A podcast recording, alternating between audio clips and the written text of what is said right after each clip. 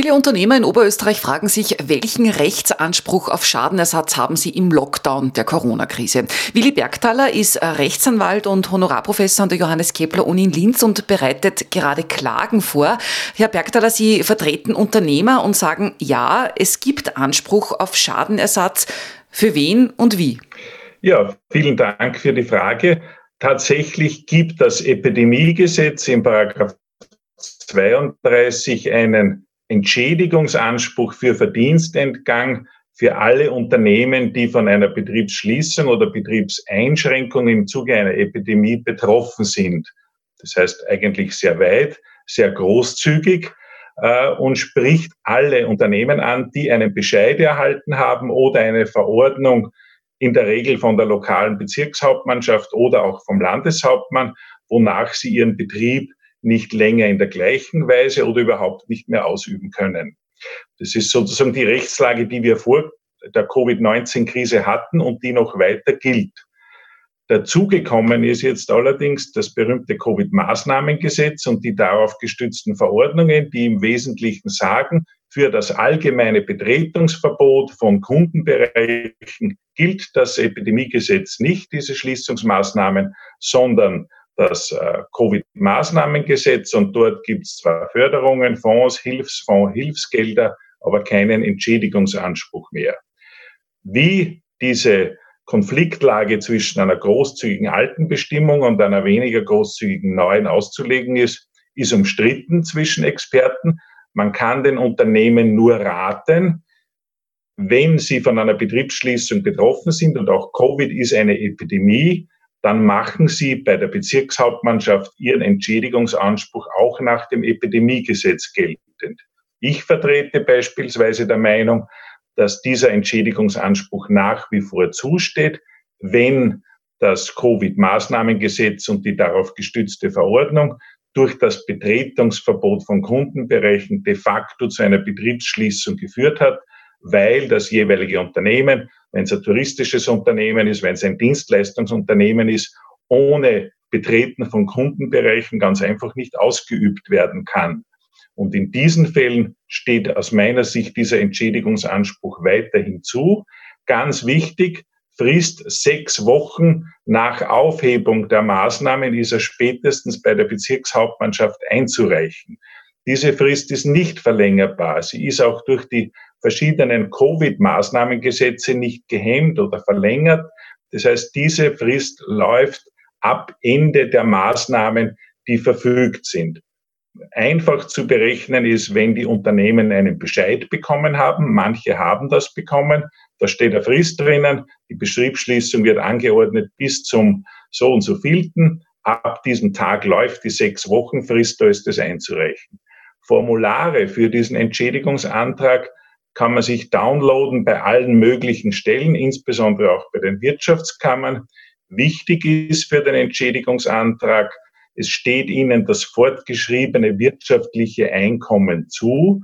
Das heißt, man muss in der Regel durch Einkommensnachweise von Vergleichszeiträumen, etwa zwei Vergleichsmonaten oder wann das schwankende ist, ein Vergleichsjahr oder mehr. Ein oberösterreichisches Gericht hat schon einmal zwei Jahre gefordert, nachweisen, was hätte ich denn verdient. Ebenfalls wichtig, Sie müssen sich alles anrechnen lassen, was Sie aus anderen Quellen, was Ihnen aus anderen Quellen zukommt. Das kann jetzt zum Beispiel durchaus ein Hilfsfondsgeld sein. Das kann aber auch die Leistung einer Betriebsunterbrechungsversicherung sein.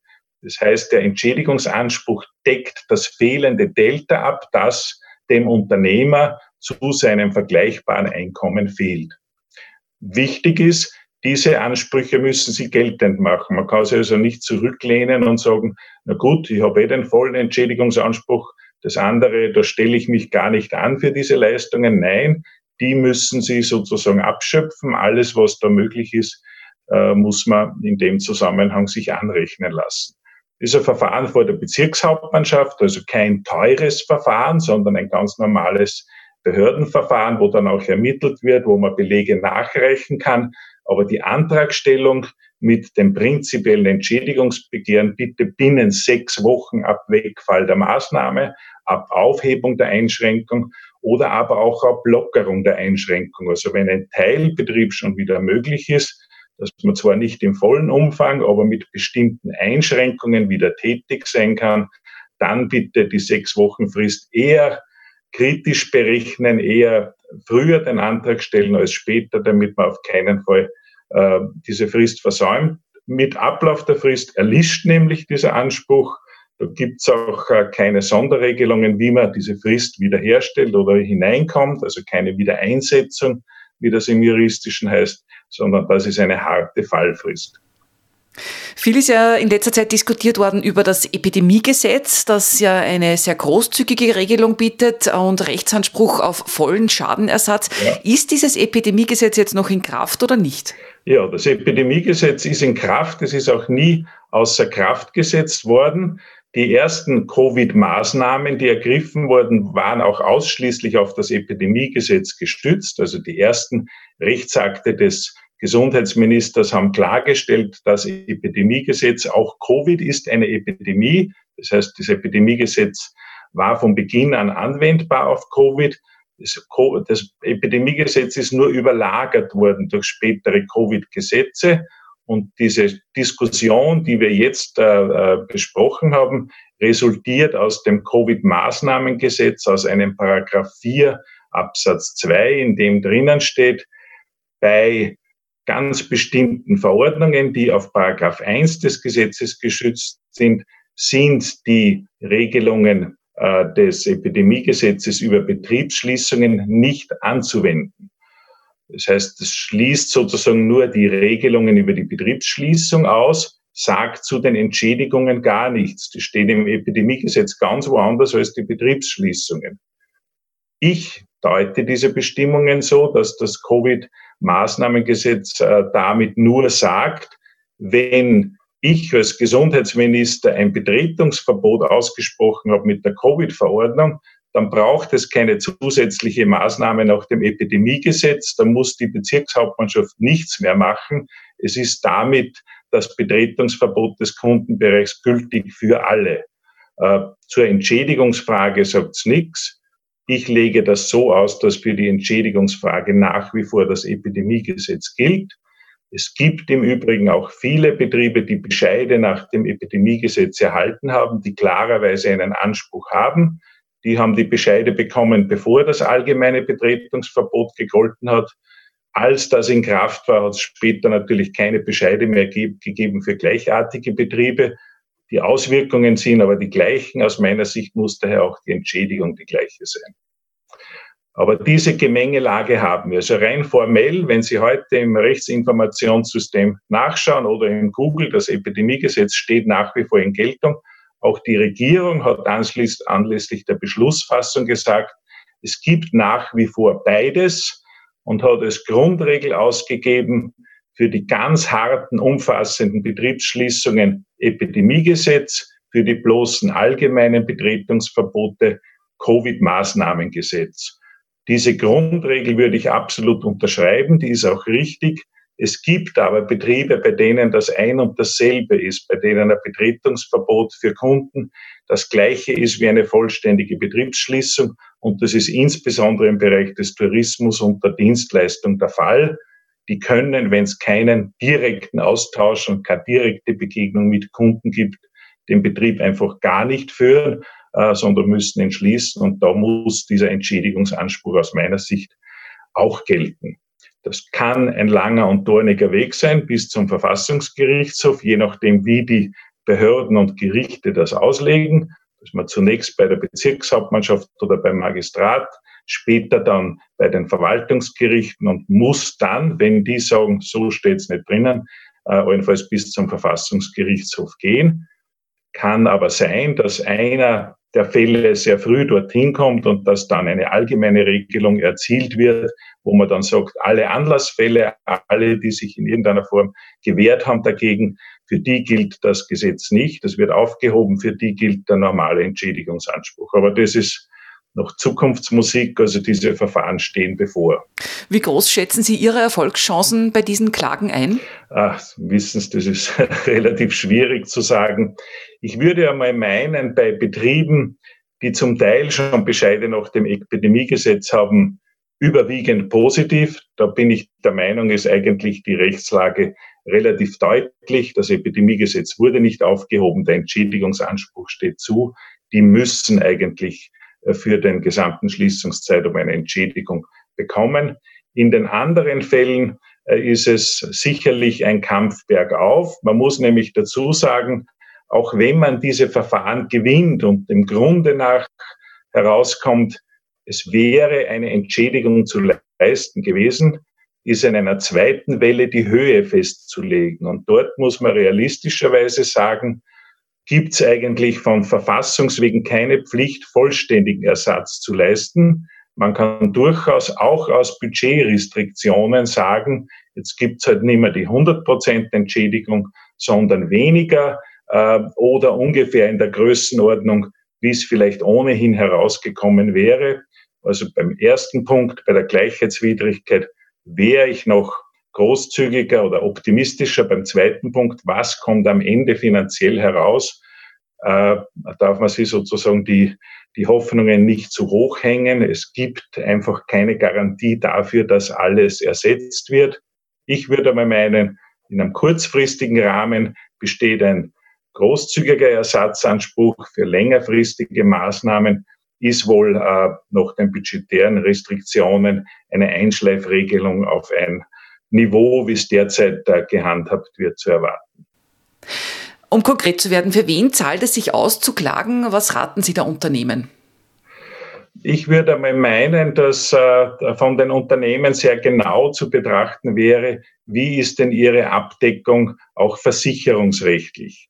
Es könnte nämlich durchaus sein, dass die Versicherungen sagen, ja, wir zahlen deinen Ausfall schon, aber du musst alle Rechtsschritte ausnutzen, wie du äh, zu öffentlichen Geldern kommst. Und in diesen Fällen ist auf jeden Fall erforderlich, alle Rechtsschritte einzuleiten, auch den Entschädigungsanspruch anzumelden. Nicht, dass die Versicherung dann sagt, na, du hättest ja aus öffentlichen äh, Fondsgelder bekommen können. In dem Umfang decken wir dich nicht ab. Also da würde ich zunächst einmal auf jeden Fall zu einer Antragstellung raten, in Abstimmung mit einer Versicherung, einer Betriebsunterbrechungsversicherung, äh, dass die das dann nicht als, äh, als versäumte Maßnahme, als eine Obliegenheitsverletzung werten und deswegen auch den Versicherungsanspruch kürzen.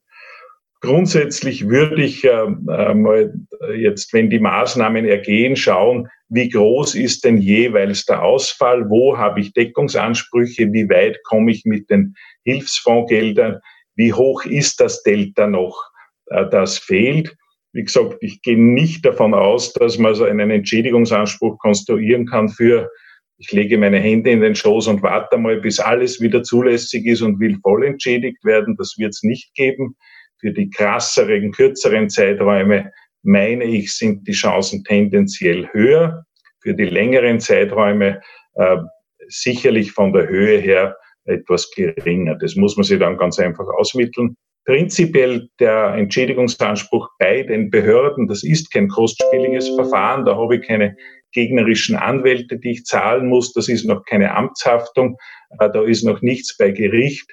Dazu würde ich auf jeden Fall einmal raten, bis geklärt ist mit Versicherungen, mit anderen Hilfsfonds und dergleichen, äh, wo wie groß ist mein Delta, wo muss ich noch äh, Beträge äh, lukrieren, um meinen äh, Verdienstausfall möglichst abgelten zu können. Vielleicht können Sie uns ein konkretes Beispiel nennen. Welche Unternehmen, welche Branchen haben äh, zum Beispiel schlechtere Chancen auf Schadenersatz?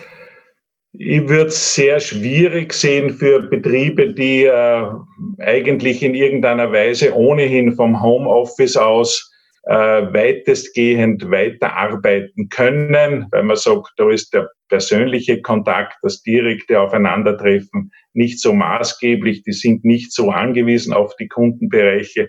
Dort würde ich es äh, würde ich es für schwieriger ansehen, weil dort kommt man eigentlich sehr weit in einen allgemeinen Bereich, der mit einer spezifischen Betriebsschließung, so wie es das Epidemiegesetz vor Augen hat, äh, nichts mehr zu tun hat. Also Betriebe, die allgemeinen Beratungsbereich tätig sind, wo man sehr schwer argumentieren kann, warum man das nicht per Telefon oder per Videokonferenz oder wie auch immer abführen kann.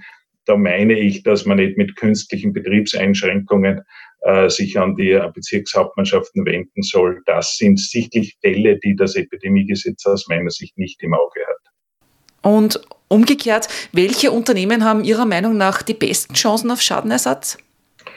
Äh, würde ich meinen, dass diese ganz klassischen touristischen Dienstleister oder Dienstleister generell, die man sich ohne einen Kundenbereich eigentlich nicht vorstellen kann, die mit einer persönlichen Betreuung äh, verbunden sind, die den direkten Kundenkontakt brauchen und nicht äh, über Video abwickelbar sind, dass die eigentlich äh, gute Chancen haben. Also ich würde es im Bereich dieser äh, sage ich einmal, Gesundheit, Wellness, Therapiebereiche, wo man wirklich dorthin fährt und das nicht sozusagen über Videotelefonie äh, konsumieren kann, würde ich die Chancen eigentlich gut einsehen, äh, gut sehen, weil für die das Betretungsverbot de facto eine Betriebsschließung ist.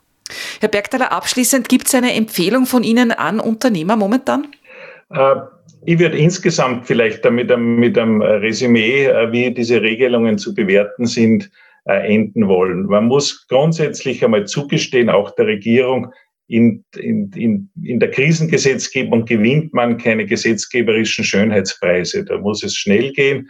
Äh, da soll es klar sein. Diese Klarheit ist in dem Fall nicht unbedingt gelungen. Ich würde aber meinen, wenn man so eine Faustregel aufstellt, an der man sich allgemein orientiert, würde ich meinen, dass die kurzfristigen, harten, wirklichen Stillstandsmaßnahmen zu entschädigen sind. Mit denen würde ich äh, vor die Behörden ziehen. Äh, überall dort, wo sich diese Nachteile dann verdünnen in die allgemeinen Beschränkungen, die jedermann hat, würde ich meinen, dass damit die Behörden nicht mehr zu behelligen sind. Das sind dann tatsächlich Fälle dieses Hilfsfonds beziehungsweise dieser sonstigen ähm, Regularien, die eingeführt wurden. Also insgesamt gibt auch die Rechtslage, so wie wir äh, sie haben, eine balancierte Handhabung her. Kurzfristig harte, einschneidende Betriebsschließungen. Hier würde ich eine volle Entschädigung beantragen, bei den Bezirkshauptmannschaften einreichen. Sobald sie das dann verdünnt und verliert in den allgemeinen Beschränkungen, eher nicht dort schauen, dass man auskommt. Ganz wichtig für die Unternehmen, abklären mit der Betriebsunterbrechungsversicherung, sonst bleibt man zwischen den Stühlen sitzen, sonst heißt es einerseits, sagt die Versicherung, du hättest geltend machen können, andererseits sagt möglicherweise die Behörde, du hättest dir anrechnen lassen müssen. Das heißt, hier äh, bei beiden beanspruchen sowohl bei der Versicherung als auch bei der Behörde die Entschädigung und dann die Anrechnungsfrage wechselseitig klären und nicht das eine oder das andere unterlassen, sonst fällt man möglicherweise ums Ganze um.